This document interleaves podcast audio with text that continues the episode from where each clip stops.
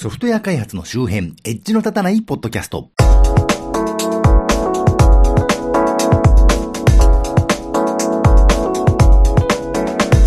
どうも、信濃の国在住、自称コンピューターで楽しいことをしたい人、そして、えー昨日土曜日の朝、Amazon Fire Stick TV で、あの、アニメの新番組の配信始まったか見てみようと思ってテレビの電源をつけて、5分ぐらいしたらバキッと音がして、消えてしまいましてね、それっきりテレビがお亡くなりになってしまいました。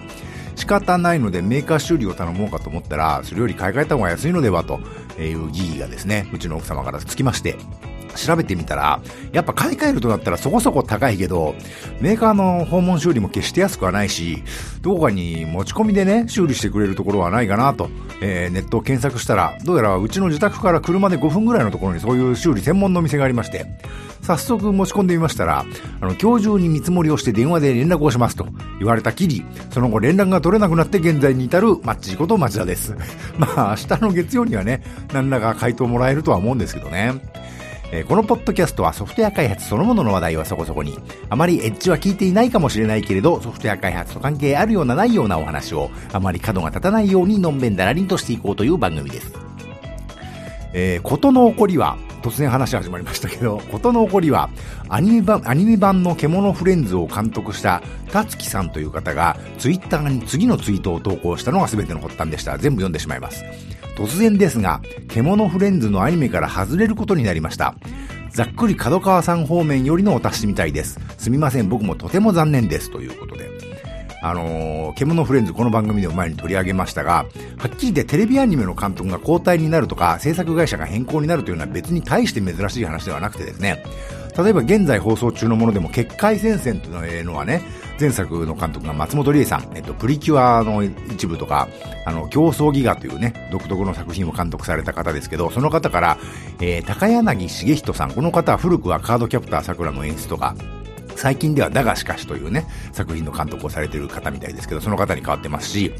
またあの、人気作である、ほおずきの冷徹という番組は、前作はウィットスタジオというですね、プロダクション IG 系であの、進撃の巨人なんかを制作している会社が担当していたようですが、現在放送されている、えー新シリーズはスタジオディーン、古くはうるせえ奴らとかね、最近では昭和元禄落語真珠か、とかを制作した会社が担当しているようですけどね。で、そういう意味では、まあ、大した話ではないはずというかですね、多分、辰木監督もそんな大事になるとは思わずにこのツイートをね、したんじゃないかと思うんですが、しかしこれは一般のニュースになったり、週刊文春がゴシップとしてね、取り上げるほどの、まさにドッタンバッタン大騒ぎになってしまったんですね。これなぜかと。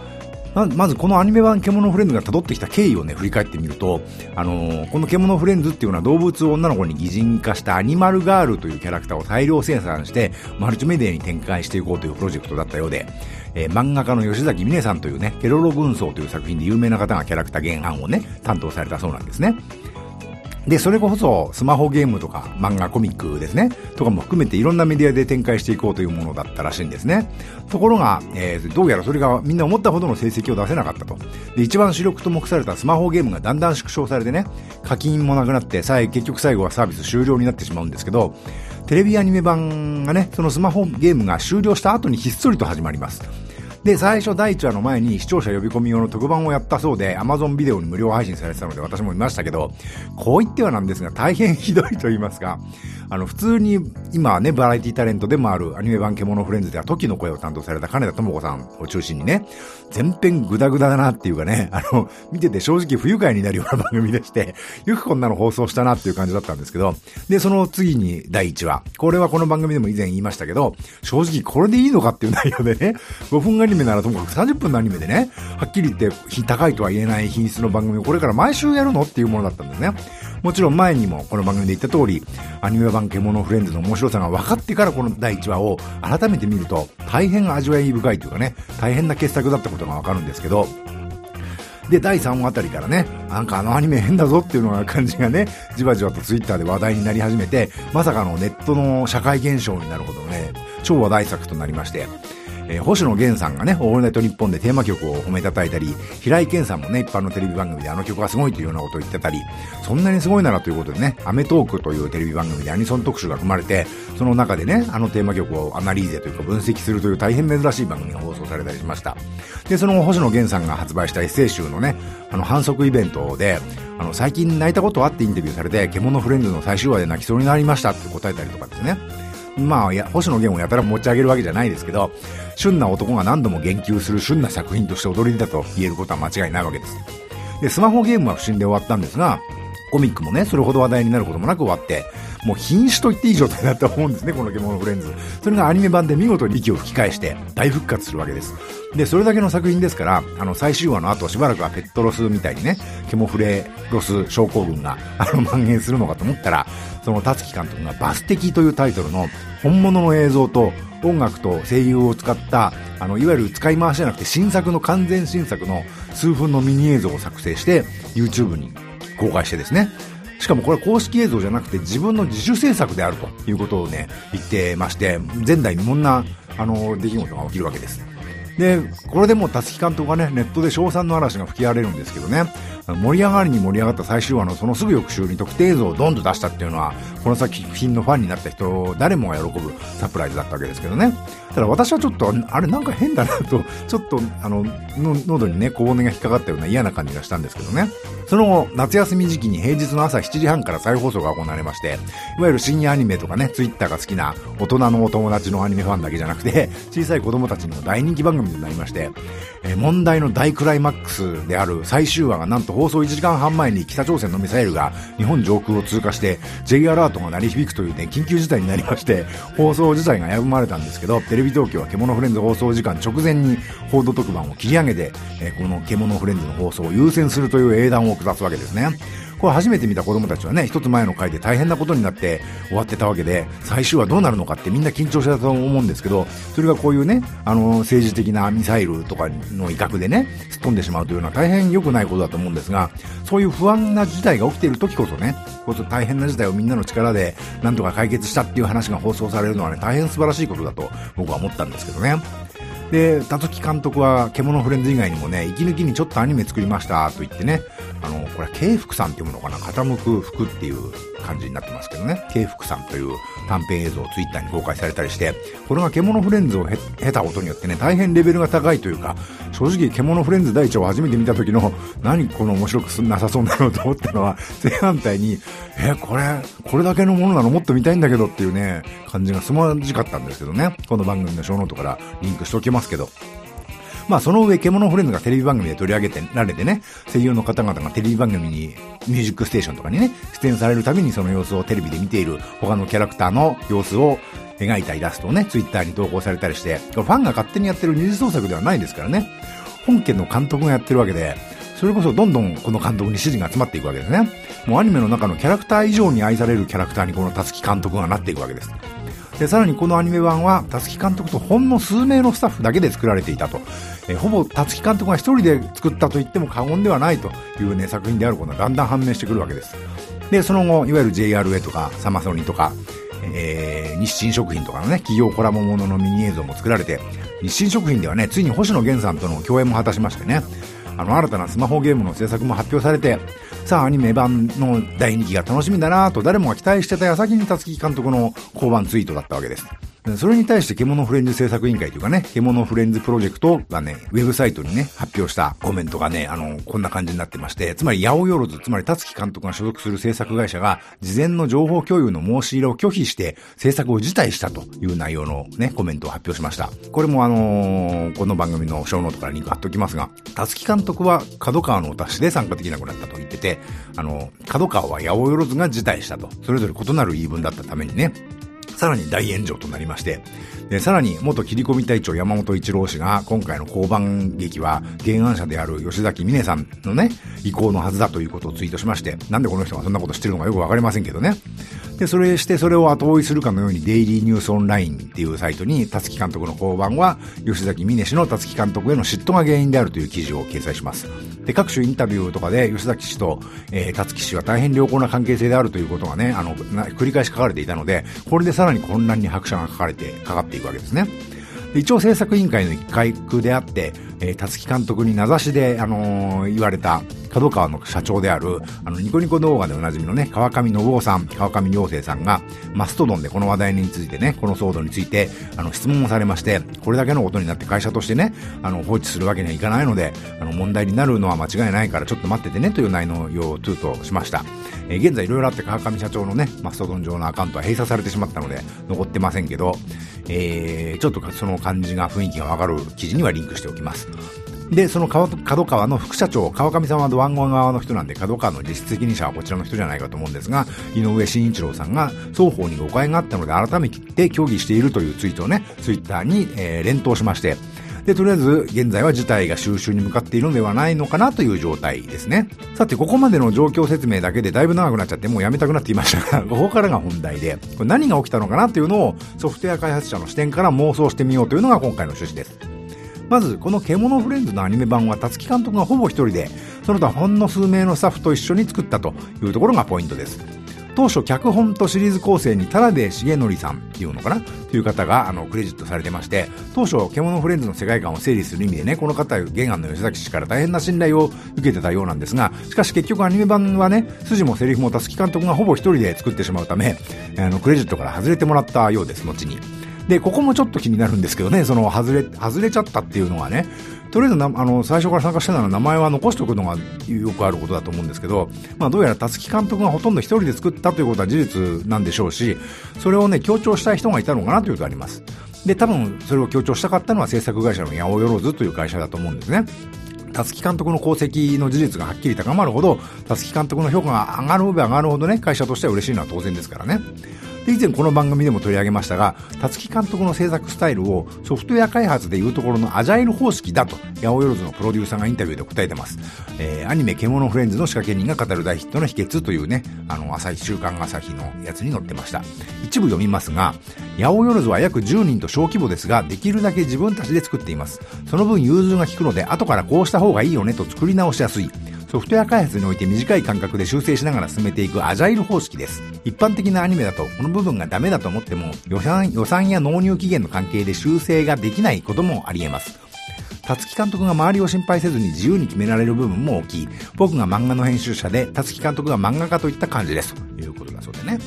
あの、アニメーションの制作というのはアニメーションの制作をテーマにしたアニメーションである、めんどくさいですけど、あの、白箱というのがありましたけど、それでもそういう風に書かれてましたけど、あの、ソフトウェア開発でいうところのウォーターフォールという手法で作られてます。これは、それぞれの制作工程がね、水が高い頃から、ところから低いところに順々に流れていくように段階を経て行われていくのだという意味です。例えば最初のお話のプロットを決めるね、工程があって、それが固まったら、その、もそれを元に脚本を書いて、脚本ができたらそれを元に絵コンテを作ってね、で、絵コンテをベースに原画を描いたり、動画を描いたりするという感じだと思います。大人数で大変な手間のかかるね、作業をするわけですから、それが途中で、途中でね、やっぱりここは変えたいから作業を戻してってなるとね、水があの、登ってっちゃうわけですから、あの、それは大変な混乱が起きるわけです。しかし、白箱でも最初の方でそういうエピソードがあった通り、それは往々にして起きるわけですね。ソフトウェア開発もその通りで、いわゆる仕様変更は悪だというようなことが言われてましてね。あの、大ヒットドラマの逃げるは恥だが役に立つでもね、星野源、また星野源ですけど、あの人が演じるプログラマーが参加してるね、案件で、営業担当者が勝手に客先で仕様変更を受け入れてしまって、大変なことになって、体調を崩したところに、主人公がね、家政婦として優しくしたのが物語の発端になってましたよね。で、ソフトウェア開発では、あの、手戻りを発生させないというのがね、割と鉄則だったりするんですが、それで本当に価値のあるものを作れないんじゃないかと、むしろ手戻りを許すにはどうすればいいのかというのがね、最近長年もう議論されてまして、アジャイル開発というのはいろんな要素と意味のある言葉なんですが、そのうちの、まあ、一つというか、その手戻りを容認するための技法がね、話題になったりしまして、いろいろ言いますけど、あの、スクラムならアジャイルだみたいなね、論調が近年体制を占めていますが、僕の認識では、顧客に自分の問題として主体性を持ってもらうことと、あの、手戻りを許容し、トライアンドエラーを繰り返す体制を作って継続していくことがアジャイルの本質だと僕は思うんですね。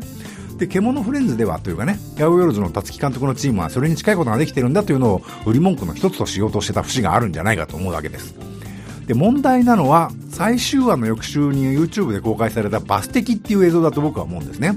あれって普通関係者が個人でどうにかできるレベルをはるかに超えちゃってたわけです。あの、映像についてはね、制作委員会なり原案者が許可すればいいんちゃいいんでしょうけど、音楽についてはジャスラックに使用料を払わないといけないし、声優だっていわゆるね、声優の協会みたいなところで声優のランクに対してギャラが明確に決められているので、声優さんの行為でね、ノーギャラで出るってことはできない仕組みになってるはずなんですよ。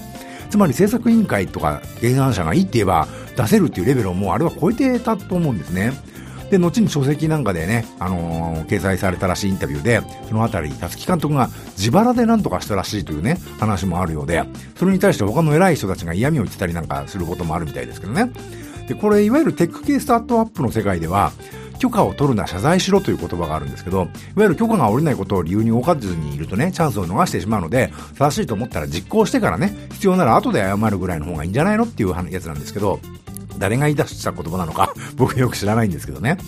で、まさにそれを字で言ってる話で、たすき監督自腹を切ってね、あの自腹を切ってでもあのタイミングであの映像を発表したからこそ、これだけ獣フレンズが注目される作品になってるってのはあると思うんですね。そしてそういうことができることが、いわゆる作品をね、ほんの数人で臨機応変に作れる体制があるからこそ、えー、こういうことができて、いわゆる、あの、大人数が必要でね、根回しとか、いろいろやんなきゃいけないっていうのを全部ぶっ飛ばして、あの、作れるから、えいって作れるからこそ、自称、アジャイルであるということのね、素晴らしさなんです、だと思います。だけどね、みんな遊びでやってるわけじゃないんですからね。誰かが自腹切ってやったってのね、正直勘弁してほしいと思うと思うんですよ。あのー、誰かだけの負担の問題になるならね、もうやってらんないですよっていう話になっちゃうと思うんですよね。なので、あの、あれ確かに問題なんだけど、大変効果のあったことだし、たすき監督の心意気の問題でもあるから不問にしましょう。嫌味は言うけどねってレベルで一旦収まったんだと思うんですね。で、だからこそその後の JRA とかサマソニとか、えー、サマソニじゃない、アニサマですね。それとか、あの、日清食品にやるとかのね、企業コラボの企画が実現実現されていたと思うわけでね。で、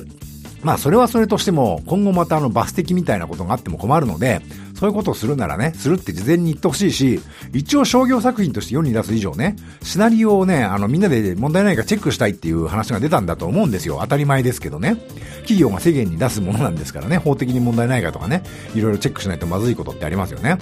で、何でも書籍のインタビューによると、角川をはじめとした制作委員会側が事前に知らされるプロットは、辰木監督の数行のメモ程度だったという話もあるそうでしてね。で、きっと辰木監督は大体のお話だけ漠然と決めて、それを映像として制作するときに、あの、同時にね、あの、セリフとかの細かいストーリーも決めながら作ってたんじゃないかと思うんですよ。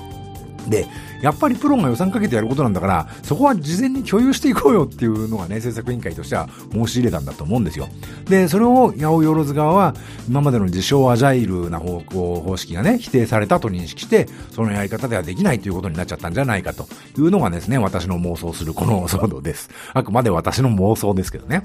で、これ実はね、そうだとしたら、相入れない話ではなくて、落としどころがあると思うんですよ。一応チェック用のシナリオをね、あの、3割程度の完成度で事前に作作るようにして、あの、随時変えるところはね、あの、どんどん変えてもいいっていうことにしていいと思うんですよ。しかし、か、変えた以上は、チェックする側がね、どんどんその変えるペースに合わせて制作者に付き合って、変わったシナリオをどんどんチェックする体制を作らなきゃいけないわけですね。もちろんそれが現実的にできるかどうかは現場を知らないのでわかりませんけど、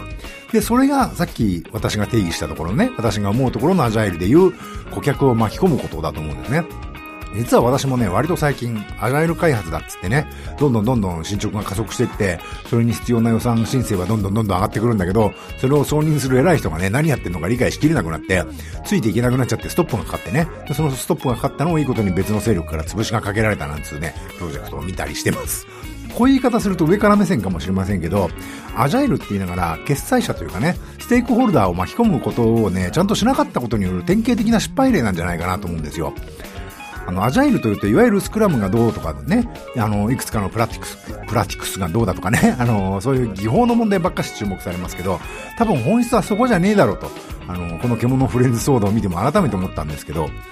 特に制作というかね、開発のイテレーションスピードが上がって、どんどんどんどんいい成果が出ている時ほど、あの、決定権を持つ人をね、置き去りにしてないか振り返ら振り返らないとまずいんじゃないかなという知見をね、私としてはこの騒動から得たなというのがね、あの、今回の私の結論です。まあ、個人的には、さっきも言いましたけど、たすき監督のね、慶福さんっていうんですかね、この短編映像があまりにイマジネーション豊かでね、そっちの方に僕はやられたってのがあるんで、あの、着物フレンズがより良くなってくれるのはもちろん喜ばしいですが、あくまで個人的にはね、その新作の慶福さんがその後どうなるのかの方が気になるなというとんちんかんなことを言って今回の結論とします。というわけで、この番組は Apple の iTunes、Google の Play Music に登録されています。お手元のスマートフォンのポッドキャスト機能でこの番組を登録いただきますと、最新エピソードが公開時点でお知らせされたり、ダウンロードされたりできるようになります。